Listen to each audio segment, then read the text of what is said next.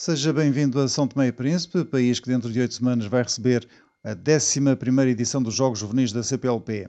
O lançamento oficial aconteceu no dia 12 de janeiro, aqui em São Tomé, e os Jogos têm data marcada para o dia 18 a 22 de julho.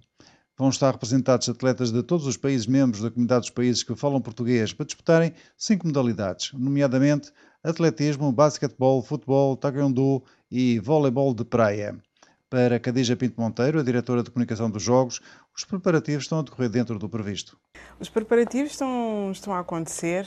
Uh, estão a acontecer eh, de uma forma desafiante, tal como é este evento uh, para todos nós, para todos nós que fazemos parte da estrutura, para o país em si, que com algumas dificuldades, mas uh, adiou esta organização por duas vezes e neste momento assumiu este grande desafio e ele continua a ser um desafio.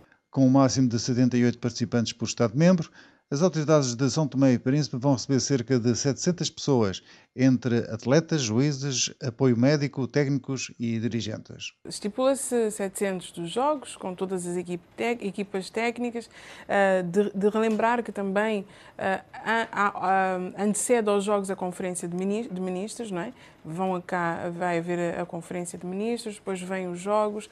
Eh, o turismo está a trabalhar no sentido de ou seja, as visitas acontecerem paralelamente aos jogos, ou seja, há quem venha para efetivamente assistir aos jogos e há quem venha descobrir, uh, trazer pessoas a descobrirem uh, o país, mas trazer com uma consciência que é para preservar o que há. Os Jogos Desportivos da CPLP têm como objetivo reforçar a solidariedade e promover a reabilitação de algumas infraestruturas desportivas e escolares.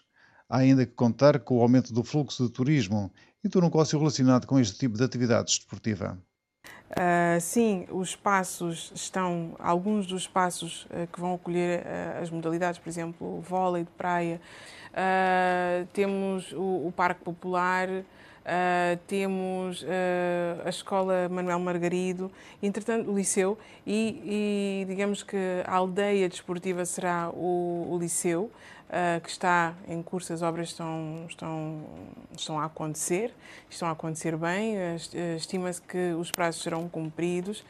Uh, se, já, se tudo já deveria estar uh, feito e pronto, sim, deveria, mas daí está aquela, aquela questão de é a primeira vez que acontece este mega evento em São Tomé e Príncipe, portanto é novo para o país, é novo para a estrutura, mas as coisas estão a acontecer e têm as suas dificuldades inerentes. Organizar os Jogos da CPLP é uma mais-valia para São Tomé e Príncipe, para além de toda a visibilidade que vai ter, é uma oportunidade para desenvolver diversos serviços e pequenos negócios que podem ajudar a dinamizar o turismo e a receber os visitantes que procuram estas ilhas únicas e classificadas pela Unesco como reserva da biosfera. A primeira edição dos Jogos Desportivos realizou-se em setembro de 1992 em Portugal, Lisboa.